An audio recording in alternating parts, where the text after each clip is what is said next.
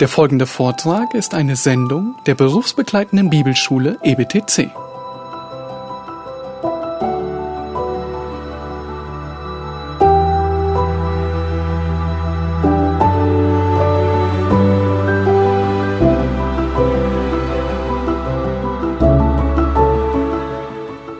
Jesus sagt in Vers 6 hier zu Nikodemus, was aus dem Fleisch geboren ist, das ist Fleisch, und was aus dem Geist geboren ist, das ist Geist. Jesus bleibt hier nicht stehen und er setzt gleich zum zweiten Schachzug nach, um den Stolz von Nikodemus zu brechen. Lass uns Vers 8 lesen. In Vers 8, da sagt Jesus, antwortet Jesus Nikodemus und er sagt, der Wind weht, wo er will und du hörst sein Sausen, aber du weißt nicht, woher er kommt und wohin er geht. So ist jeder, der aus dem Geist geboren ist. Nun, die erste Antwort Jesu ist schon vernichtend, nämlich du, Nikodemus, deine Geburtsurkunde als Same Abrahams reicht nicht aus. Du musst von neuem geboren werden. Nun setzt Christus zum zweiten Schachzug an und er sagt, Nikodemus, die Wiedergeburt kannst du nicht beeinflussen. Die Wiedergeburt kann von dem Menschen nicht gesteuert werden. Der Mensch hat keinen Einfluss darauf. Das griechische Wort für Wind ist, ähm, ist dasselbe wie auch im Hebräischen. Im Griechischen heißt es Pneuma, im Hebräischen heißt es Ruach. Und Jesus gebraucht hier die Metapher über den Wind. Und nun, wenn wir uns den Wind vorstellen, wo kommt der Wind her? Nun hat er einen Anfang, hat er ein Ende? Er hat keinen Anfang und kein Ende. Wenn wir einen Föhn anmachen, nun, dann wissen wir, da ist ein Ventilator, da ist der Anfang. Und er geht irgendwo ins Nichts. Aber nicht bei dem Wind. Der Wind, und, und Jesus gebraucht hier die Metapher, der Wind weht, wo er will. Und er sagt hier, nun, du kannst ihn nicht einfangen. Du kannst den Wind nicht lenken. Du kannst ihn nicht steuern. Du kannst nicht sagen, bieg hier rechts und da vorne links ab. Du kannst den Wind nicht stärker und nicht schwächer machen. Der Mensch hat keinerlei Einfluss auf den Wind. Nun, man sieht, dass der Wind weht. Man hört das Rascheln in den Bäumen. Man sieht die Windräder, besonders bei uns im Norden wenn sie sich bewegen. Man merkt, wenn ein Orkan Bäume entwurzelt. Vielleicht habt ihr auch gesehen, dass er, dass ein Wind Trampoline in eurem Garten umschmeißt. Nun, man sieht, dass der Wind weht und, und kräftig ist. Aber man kann ihn nicht lenken und nicht beeinflussen. Man kann dem Wind, dem Wind weder gebieten noch ihm verbieten. So ist jeder, der aus dem Geist geboren ist, sagt Jesus. Die Wiedergeburt ist vollständig das Werk des Geistes Gottes. Es ist das Werk eines souveränen, der souveränen Gnade und der Macht Gottes. Der Geist weht, wo er will. Menschen können ihn nicht beeinflussen. Menschen können ihn nicht steuern. Die Wiedergeburt hängt nicht von dir ab. Und das erschüttert Nikodemus in Grund und Boden. Die erste, der erste Schachzug hat ihn schon in Furcht versetzt. Nun, vielleicht denkst du, sitzt du hier und stößt dir bitte auf. Nun, das sind nicht meine Worte, das sind die Worte des lebendigen Gottes. Das sind die Worte unseres Retters. Das sind die Worte dessen, der an unserer Stelle sein Leben gelassen hat. In Johannes 1, Vers 12 bis 13 finden wir genau dieselbe Wahrheit. In Johannes 1, Vers 12, da zwei Kapitel vorher lehrt Johannes und sagt, allen aber, die ihn aufnahmen, denen gab er das Anrecht, Kinder Gottes zu werden. Denen, die an seinen Namen glauben. Nun, Johannes bleibt aber hier nicht stehen, sondern er geht weiter. Und Vers 13 sagt er, nun, wer sind die, die an seinen Namen glauben?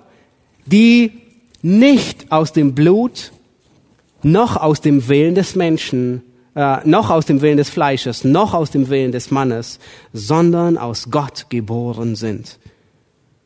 Es ist wichtig zu beobachten, dass die Schrift das Bild des Geborenwerdens gebraucht, wenn es um unsere Errettung geht. Johannes, er betont es und sagt, wir, wir sind nicht aus dem Willen des Menschen geboren. Da war kein Mensch, der gewollt hat, dass die Wiedergeburt stattfindet. In der physischen Welt trägt ein Kind nichts dazu bei. Nun, wer von euch ist geboren? Wer von euch ist in diese Welt hineingeboren? Dürft ruhig die Hand heben. Nur keine falsche Scheu. Ihr war zögerlich. Seid ihr nicht geboren? Sicher. Nun, jeder von uns ist in diese Welt hineingeboren worden. Nun, was hast du beigetragen, um geboren zu werden? Hast du gesagt, ich will heute am 30. Januar geboren werden? Und du warst dir gar nicht bewusst, welcher Tag existiert. Und Gott gebraucht diese Metapher, um das, um Errettung, die zweite Geburt, die Geburt von oben zu beschreiben. Ein Mensch, der tot in Sünde und Übertretung ist, er kann nichts zu seiner Wiedergeburt und zu seinem geistlichen Leben beitragen. Er ist vollständig von Gott abhängig. Genauso wie ein ungeborenes Baby sich entscheiden kann, geboren zu werden. Das kann ich sagen, ich will heute geboren werden. Genauso wenig kann der Sünder durch seine Willenskraft seine Wiedergeburt bewirken. Als Nikodemus fragt, wie kann ein Mensch geboren werden, antwortet Jesus ihm nicht mit einer Checkliste.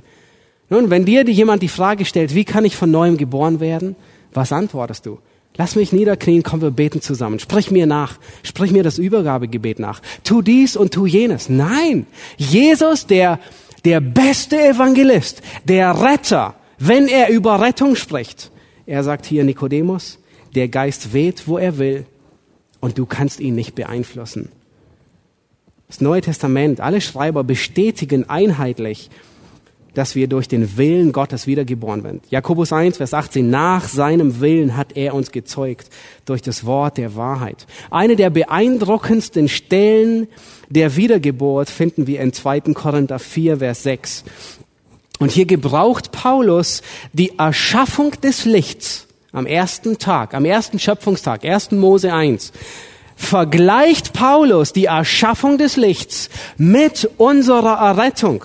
Und er sagt dort in 2. Korinther 4, Vers 6, denn Gott, und das ist die, der, die, die Parallele, der Vergleich, er sagt, Gott, der dem Licht gebot, aus der Finsternis hervorzuleuchten. Nun erinnern wir uns an 1. Mose 1. Was sagt Gott?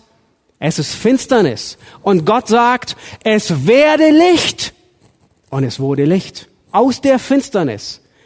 Und Paulus sagt, genauso wie Gott gebot, dass Licht in der Finsternis scheine, sagt er, genauso hat er es in unseren Herzen Licht werden lassen, wo dieselbe, noch schlimmere Finsternis herrschte.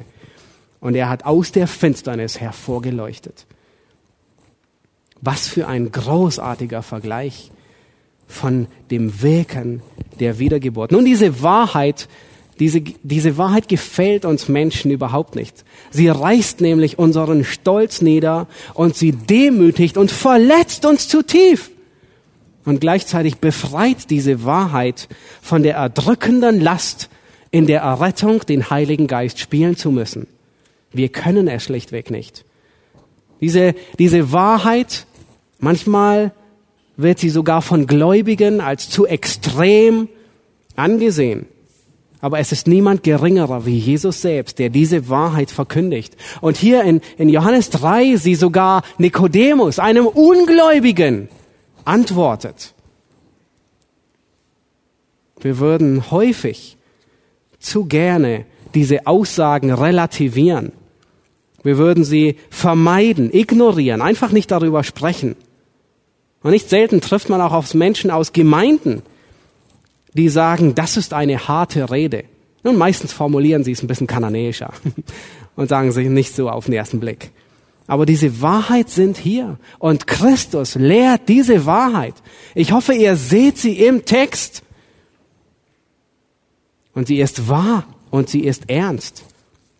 Was Jesus hier tut, ist vollkommen unproduktiv. Es ist vollkommen gegen das, was wir heute in üblicherweise in der Evangelisation tun werden. Nun, die erste Antwort Jesu an Nikodemus ist, Nikodemus, du kannst nichts tun, um von oben geboren zu werden.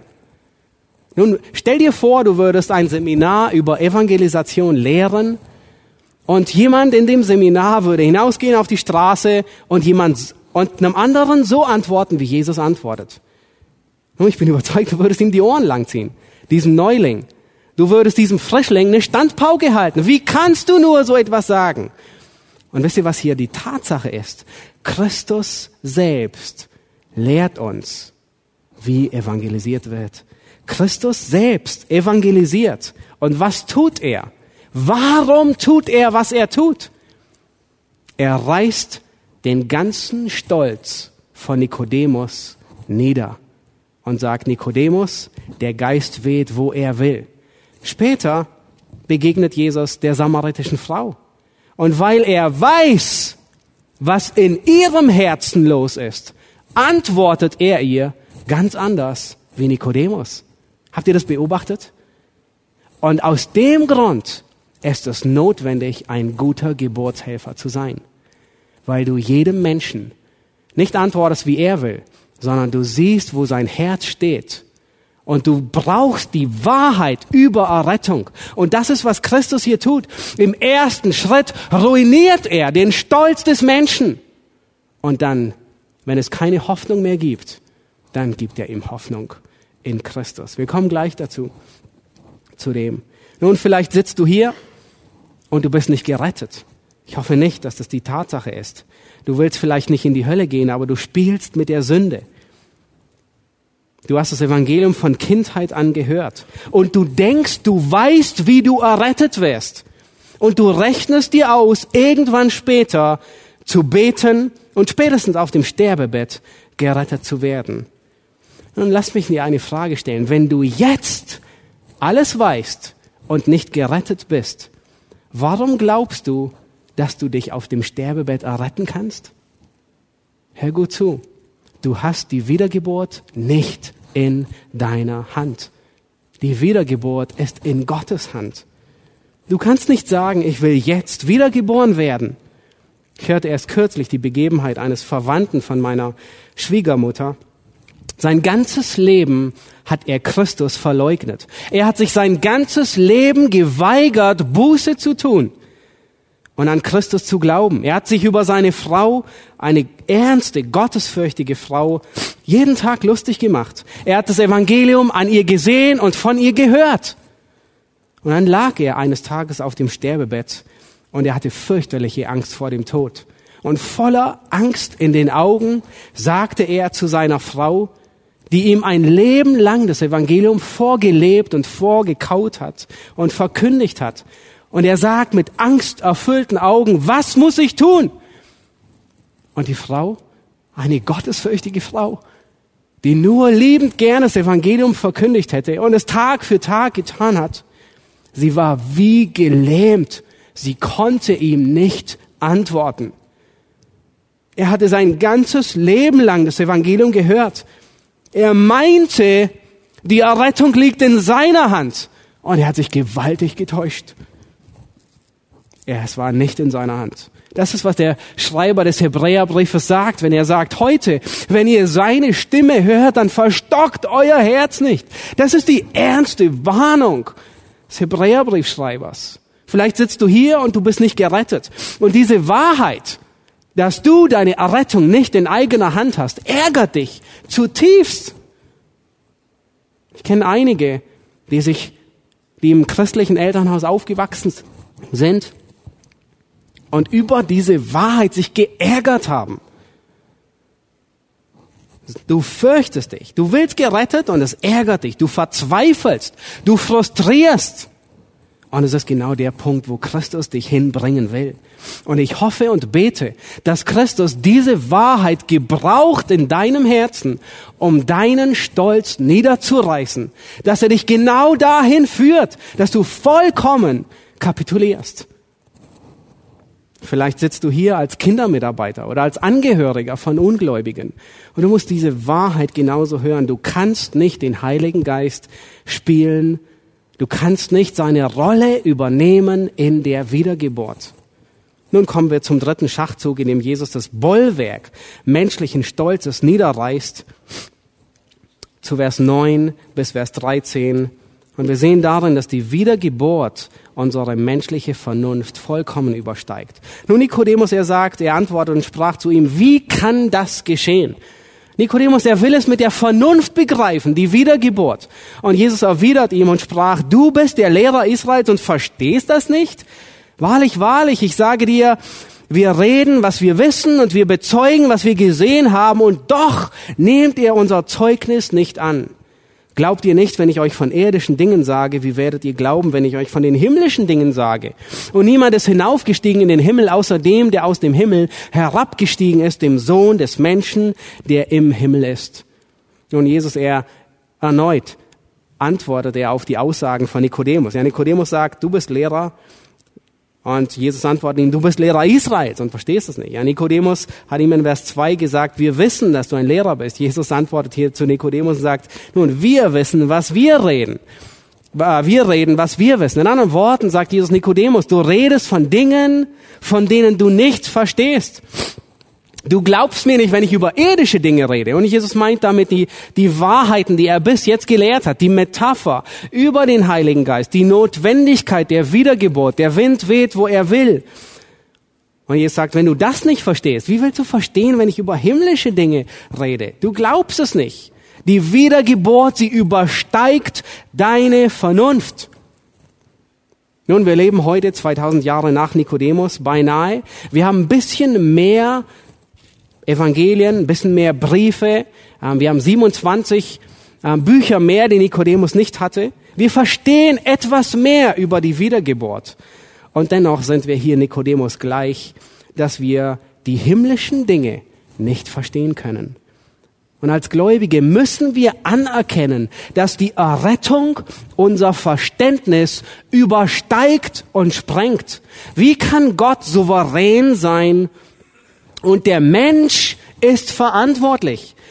Wie kann er die, wie kann die Errettung allein das Werk Gottes sein? Und der Mensch wird für seinen Glauben oder Unglauben verantwortlich gemacht. Wie kann die Wiedergeburt allein das Werk Gottes sein? Und du wirst zur Rechenschaft gezogen, wenn du nicht glaubst, oder du bekommst ewiges Leben, wenn du glaubst. Das sind zwei Wahrheiten, die parallel nebeneinander laufen. Und diese scheinbaren, diese scheinbar gegensätzlichen Aussagen in Einklang zu bringen, das ist unsere Unfähigkeit. Wir schaffen es nicht. Und das Problem ist nicht auf Gottes Seite, das Problem ist auf unserer Seite. Mit unserem Verstand, mit unserer Mathematik bekommen wir diese beiden Dinge, diese Gleichungen nicht auf einen Nenner. Aber Gott hat eine höhere Mathematik. Für ihn ist es kein Problem. Alles, was wir wissen und sagen können, ist, dass beide Wahrheiten aus dem Wort Gottes kommen und dass beide Wahrheiten mit ganzem Herzen geglaubt werden müssen. MacArthur in einer ähm, Stelle sagt er, hat er sehr treffend formuliert und er sagt, die eine Wahrheit, nämlich dass Gott souverän ist, wird unsere Anbetung mehren. Und die andere Wahrheit, nämlich dass der Mensch verantwortlich ist, wird uns zur Evangelisation motivieren. Sehr treffend formuliert. Die eine Wahrheit wird unsere Anbetung mehren, die andere Wahrheit wird uns zur Evangelisation motivieren. Wenn diese Wahrheit deine Vernunft übersteigt und du es nicht verstehst, dann bist du in guter Gesellschaft. Begnüge dich damit. Das ist, was Christus hier sagt. Du kannst es nicht verstehen mit deinem Verstand. Es kann dich ärgern, du kannst es bekämpfen, du kannst es ignorieren, aber du wirst dies nicht mit deinem Verstand lösen können. Und einige Beispiele sehen wir in Matthäus 11, Vers 27 und 28. Es sind zwei Verse, die, die nebeneinander liegen. In dem einen Vers sagt Jesus, niemand erkennt den Vater als nur der Sohn und der, welchem der Sohn es offenbaren will. Nun, das ist eine radikale Aussage. Niemand erkennt den Vater als der Sohn und der, dem der Sohn es offenbaren will.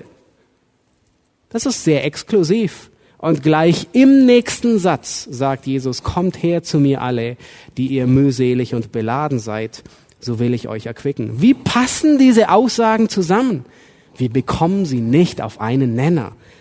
Wir können sie nicht in Einklang bringen. Und die Schrift ist voll von diesen Beispielen in beiden Seiten. Nun, wir haben gesehen, In dem ersten Abschnitt begegnet Christus dem menschlichen Stolz von Nikodemus. Er reißt ihn Stein um Stein nieder, dieses Bollwerk. Der ganze Abschnitt, er reflektiert die Wahrheit, dass Gott dem Hochmütigen widersteht, aber dem Demütigen Gnade gibt. Nun, Nikodemus, er kam ziemlich stolz zu Jesus. Wir wissen nicht, wie es ihm jetzt geht nach der Antwort Jesu. Es wird über Nikodemus nichts mehr gesagt, kein Wort verloren, aber es scheint, dass sein Stolz niedergerissen ist. Und der Boden ist gepflügt für das Evangelium, das nun aufgenommen werden soll. Und ich bin so froh, dass hier die Begebenheit mit Nikodemus nicht ändert. Lasst uns weiterlesen, ab Vers 14.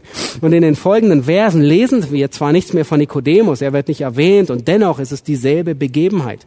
Vers 14, da geht Jesus über und, und, und er lehrt die zweite Seite der Medaille. Er sagt, und wie Mose in der Wüste die Schlange erhöhte, so muss der Sohn des Menschen erhöht werden, damit jeder, der an ihn glaubt, nicht verloren geht, sondern ewiges Leben hat. Denn so hat Gott die Welt geliebt, dass er seinen eingeborenen Sohn gab, damit jeder, der an ihn glaubt, nicht verloren geht, sondern ewiges Leben hat. Denn Gott hat seinen Sohn nicht in die Welt gesandt, damit er die Welt richte, sondern damit die Welt durch ihn gerettet werde. Wer an ihn glaubt, wird nicht gerichtet.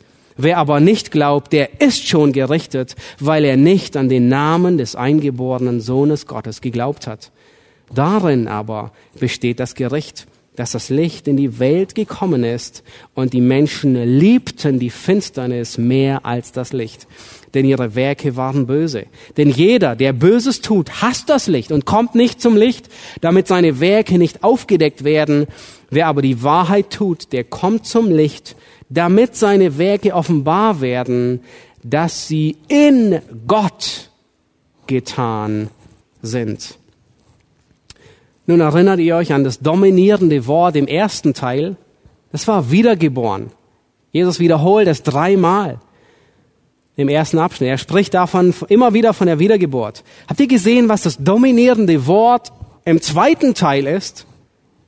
Es ist Glauben. In diesem Abschnitt lehrt Jesus ebenfalls dreimal, dass derjenige, der glaubt, nicht verloren geht, sondern ewiges Leben hat und nicht gerichtet wird. Und ich möchte, bevor wir uns noch ein bisschen mit diesen Versen beschäftigen, dass ihr etwas sehr, sehr Wichtiges beobachtet.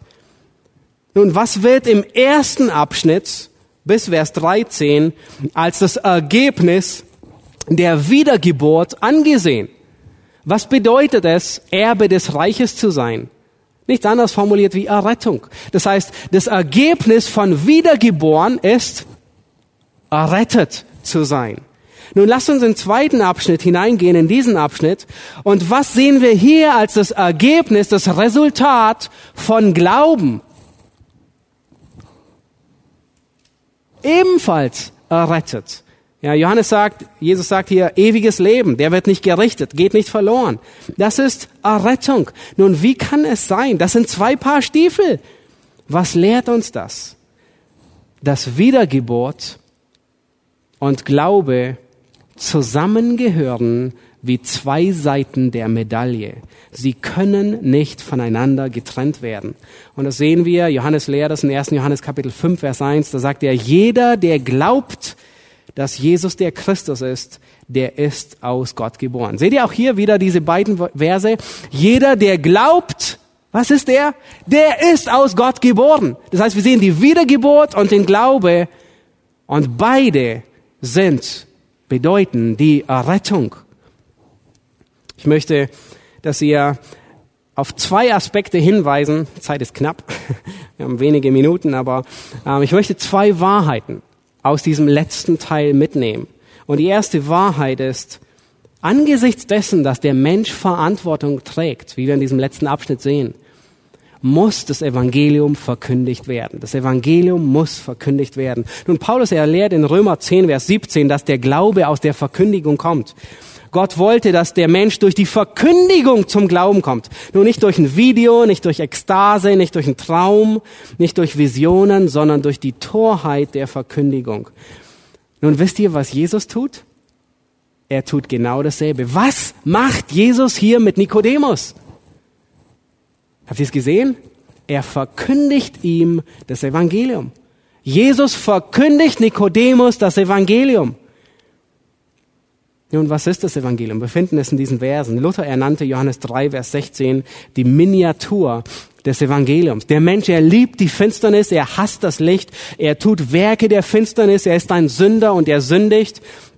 Der Mensch weigert sich, an Christus zu glauben, weil er sein eigener Herr sein will und bleiben will. Und aus diesem Grund steht der Mensch unter dem Gericht Gottes. Johannes gebraucht die Worte, der geht verloren. Er hat kein ewiges Leben. Und das Gegenteil von ewigem Leben ist ewige Verdammnis. Offenbarung 20, da heißt es, wenn jemand nicht im Buch des Lebens geschrieben gefunden wurde, wurde er in Feuersee geworfen. Offenbarung 14, 11, der Rauch ihrer Qual steigt auf von Ewigkeit zu Ewigkeit. Offenbarung 20, 10 spricht von einem Feuer- und Schwefelsee, gepeinigt zu werden Tag und Nacht. Nun, und vielleicht denkst du, wo ist da die gute Botschaft? Was ist da das Evangelium? Und die Antwort ist Vers 16. Die Antwort ist, Gott gab seinen Sohn. Die Antwort ist Christus. Sein Tod war stellvertretend und jeder, der an ihn glaubt, wird nicht gerichtet. Das Evangelium ist die Stellvertretung Christi. Das Evangelium ist, dass Christus an deiner Stadt den Tod und die Sünde getragen hat. Und genau das tut Jesus hier mit Nikodemus. Und ich bin so begeistert, es hier zu sehen. Der Erretter verkündigt sein eigenes Evangelium. Der Evangelist predigt sein Evangelium über seine Stellvertretung. Schaut euch Vers 14 an. Wie Mose in der Wüste die Schlange erhöht, so muss der Sohn des Menschen erhöht werden. Und Jesus spricht über sich zu Nikodemus, das Evangelium damit jeder, der an ihn glaubt, nicht verloren geht, sondern ewiges Leben hat. Nun, er zitiert 4. Mose 21 die Begebenheit als diese feurigen Schlangen. Israel war wieder ungläubig und Gott richtet sie mit diesen feurigen Schlangen. Und wie werden sie davon errettet? Nun, Gott sagt zu Mose, baue ein Abbild dieses Fluches ja, das war der Fluch, diese, diese Schlangen, die sie gebissen haben. Bau ein Abbild und erhebe es auf einen Baum, auf, auf, auf einen Stab, auf ein Holz. Und Mose tut es. Und die Antwort lautet, jeder, der sie anschaut, soll gerettet werden. Und dem war so. Jeder, der auf das sieht, was ihm zum Fluch wurde, der wurde gerettet. Nun, die zweite Wahrheit, die ich möchte, dass ihr in diesem zweiten Abschnitt, dass wir die lernen und mitnehmen, es dem Evangelium muss geglaubt werden. Nun, in diesem, in diesem Abschnitt wiederholt Jesus dreimal, wer glaubt, wird nicht gerechtet, der hat das ewige Leben. Das Wort Glauben kommt fünfmal in diesem Abschnitt vor. Nun, was denkt ihr, was ist die Absicht Jesu in diesen letzten Versen, von Vers 14 bis 21? Was will Jesus? Was bezweckt er? Er will, dass Nikodemus zum Glauben kommt. Alle einverstanden? Er will, dass Nikodemus zum Glauben kommt. Und es scheint, dass er bei dieser Begebenheit Nikodemus nicht explizit zum Glauben auffordert. Er, aber er wiederholt es fünfmal. An anderer Stelle fordert Jesus Menschen auf und sagt, tut Buße und glaubt. Nun, wie evangelisiert Jesus hier? Er verkündigt das Evangelium und fordert zur Buße und zum Glauben auf. Wie evangelisiert Johannes? Ich habe am Anfang das Ende vom Johannes vorgelesen. All dies ist geschrieben, damit ihr an den Namen des Christus glaubt und durch den Glauben ewiges Leben habt. Es ist ausgerechnet der Glaube, den Gott als Mittel gewählt hat, um uns zu erretten. Nun, es ist nicht der Glaube, der uns rettet. Nicht unser Glaube rettet uns, sondern wir werden mittels des Glaubens gerettet. Der Glaube ist genau das, was gegen unsere sündhafte Natur geht. Es fällt uns leichter, etwas zu tun, weil wir wissen, dass wir es getan haben, wie jemand anderem zu vertrauen, dass er es tut. In dem Moment, wo jemand glaubt, legt er sein ganzes Vertrauen außerhalb von sich selbst auf die andere Person. Und das ist genau das, was Jesus tut. Er lehrt Nikodemus und sagt, Nikodemus, du kannst dich nicht retten. Du musst kapitulieren. Und erst dann, wenn Gott jede Hoffnung und jedes Licht in uns ausgelöscht hat, wenn er uns zur Kapitulation gebracht hat, erst dann erkennen wir, dass er unsere Hoffnung und unser Licht ist. Vorher nicht. Dann erst begreifen wir, dass er uns zum Heil geworden ist. Um gerettet zu werden, musst du an ihn glauben. Das heißt, überzeugt sein, ich bin hoffnungslos. Überzeugt sein, dass nur Christus dich retten kann. Und dieser Glaube ist nicht nur ein, ein Kopfwissen. Die Reformatoren, sie, sie nannten es drei Elemente. Sie nannten es das, das wissentliche Element das, der Kenntnis, des Glaubensinhalt. Sie nannten es lateinisch Notitia. Dann sagten sie, dies, diese Erkenntnis der muss zugestimmt werden. Das nannten die Ascensus. Das heißt, zustimmen, ja, es ist so, ich bin ein Sünder und Christus ist die Errettung. Aber du hörst nicht dort auf, sondern du gehst weiter mit dem willentlichen Vertrauen auf Christus. Und sie nannten das lateinisch Fiducia. Paulus, er verkündigt Agrippa das Evangelium. Und wir sehen bei Agrippa dasselbe Modell. Er glaubt, Paulus sagt, glaubst du, Agrippa? Ich weiß, dass du glaubst. Und Agrippa, er stimmt zu, aber er sagt, es fehlt nicht viel und du überredest mich, ein Christ zu werden. Er war nicht wirklich gläubig. Er stimmte zu mit, mit seiner Vernunft, mit gewissen Dingen, aber in seinem Herzen war er nicht überzeugt und mit seinem Willen wollte er nicht an Christus glauben. Und wenn du noch nicht gerettet bist, dann rufe zu Gott, wie der Zöllner in Lukas 18, Gott sei mir Sünder gnädig. Nun achtet darauf, wie Jesus Nikodemus evangelisiert und damit möchte ich schließen. Nikodemus, er hört hier das Evangelium, aber er ist noch nicht gerettet. Und wisst ihr, was Jesus tut? Er lässt Nikodemus gehen. Und wenn ihr jetzt nicht sitzen würdet auf dem Stuhl, vielleicht wäre ihr alle umgefallen. Das ist wahr. Jesus lässt Nikodemus gehen. Jesus sagt nicht, nun Nikodemus, lass uns hier niederknien an Ort und Stelle. Lass uns ein Übergabegebet sprechen. Sprich mir nach und du hast ewiges Leben. Das sagt er nicht. Es würde keinen besseren Ort geben, wie mit Christus niederzuknien und sein Leben dem Heiland zu übergeben. Und Jesus tut es nicht. Wisst ihr, was Jesus tut? Er vertraut dem Werk des Heiligen Geistes. Jesus glaubt das, was er lehrt. Und er wartet geduldig, bis Nikodemus von neuem geboren wird. Bis der Heilige Geist ihm neues Leben schenkt. Und Nikodemus, er taucht in Johannes 7, Vers 50 noch einmal auf. Aber es scheint noch nicht, dass er gläubig ist. Und Nikodemus, er taucht später in Johannes 19, Vers 39, das letzte, das dritte und letzte Mal bei der Kreuzigung auf zusammen mit seinem Kollegen vom Hohen Rat von Josef mit Arimathea bestatten sie Jesus, sie salben ihn mit Kräutern, mit Myrrhe und Aloe. Nun, was ist in der Zwischenzeit geschehen? Hier bekennt sich in, in, in Johannes 19, als Nikodemus Jesus herabnimmt vom Kreuz und ihn mit Josef bestattet, bekennt er sich zu dem Messias. Er nimmt die Scham Christi auf sich. Was ist geschehen? Der, der vorher nicht mit ihm identifiziert werden will, bestattet ihn nun. Was ist in der Zwischenzeit geschehen? Der Geist Gottes, er hat geweht. Der Geist Gottes hat ihn wiedergeboren und hat Nikodemus ein neues Herz und neues Leben geschehen. Der erste Schrei ist da und man sieht die Frucht, dass neues Leben in ihm ist. Wie ging es weiter mit ihm?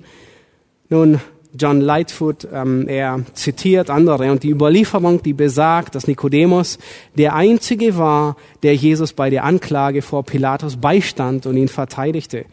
Die Überlieferung, sie besagt, dass Nikodemus von Petrus und Johannes getauft wurde. Sein Bekenntnis über Christus war so mutig, dass er seinen Amtes enthoben wurde. Er wurde verbannt. Er wurde außerhalb Jerusalem geschickt. Seine Familie lebte in bitterer Armut. Es gibt eine kurze Geschichte über seine Tochter, die so arm war, dass sie in den Misthaufen nach Getreide suchte, um zu überleben. Und ein Rabbiner kam vorbei und sah sie, empfand Mitleid mit ihr und sagte, wer bist du? Und sie sagte, ich bin die Tochter von Nikodemus. Und alle wussten, wer Nikodemus war. Und er sagte, was ist mit dem Reichtum deines Vaters geschehen? Und sie sprach, er wurde ein Nachfolger Jesu und wurde verbannt. Und der Rabbiner weigerte sich, ihr zu helfen. Was für ein Zeugnis. Der Same des Evangeliums, der hier in Johannes 3 gesät wurde. Er brauchte einige Jahre zum Keimen, obwohl Jesus selbst, der beste Evangelist, ihn gesät hatte. Es ist nicht beängstigend, wenn Menschen nicht sofort zum Glauben kommen. Wenn wir das Evangelium verkündigen und sie nach ein, nach zwei, nach drei Jahren, wenn sich nichts tut, verzweifeln wir meistens schon. Christus nicht. Er hat mehr Zeit, mehr Zeit, wie, wie wir es manchmal haben. Er sieht das ganze Bild, wir nicht. Hab das vor Augen, wenn du mit Ungläubigen redest. Hab das vor Augen beim Evangelisieren. Hab das vor Augen, wenn du in der Kinderstunde dienst. Wenn du nicht sofort Frucht siehst. Hab das vor Augen, wenn du als gläubige Eltern an die Errettung deiner Kinder denkst. Lasst uns lernen, was der Erretter über Errettung lehrt. Gott ist souverän. Die Wahrheit, die Gott uns hier lehrt, ist, wir haben die Wiedergeburt nicht in unserer Hand. Gott reißt hier den Stolz des Menschen nieder. Er widersteht dem Hochmütigen, aber dem Demütigen gibt er Gnade. Nun möge diese Wahrheit hier aus Johannes 3 dazu führen, dass wir dem Heiligen Geist mehr vertrauen. Möge diese Wahrheit dazu führen, dass wir Gott mehr anbeten. Möge dies dazu führen, dass wir mehr Freude und Freimut haben, das einzige wahre Evangelium zu verkündigen und daran festzuhalten. Lasst uns beten. Ihr dürft gerne dazu aufstehen. Herr Jesus Christus, wir kommen vor dich und Herr, wir sind uns bewusst, dass wir Sünder waren ohne Hoffnung und ohne Licht in uns. Herr, wir waren Sünder, die die Finsternis geliebt haben und in der Finsternis gewandelt sind. Herr, aber du hast durch deinen Geist, hast du es in unseren Herzen Licht werden lassen. Herr, jeder, der an dich glaubt, hat ein ewiges Leben. Herr, wir wollen dich preisen, dass du das steinerne Herz aus uns genommen hast und uns ein fleischernes Herz gegeben hast, dass du deinen Geist in uns gegeben hast und uns willig gemacht hast, deinem Evangelium zu folgen, deinem Wort zu gehorchen. Wir beten dich an. Amen.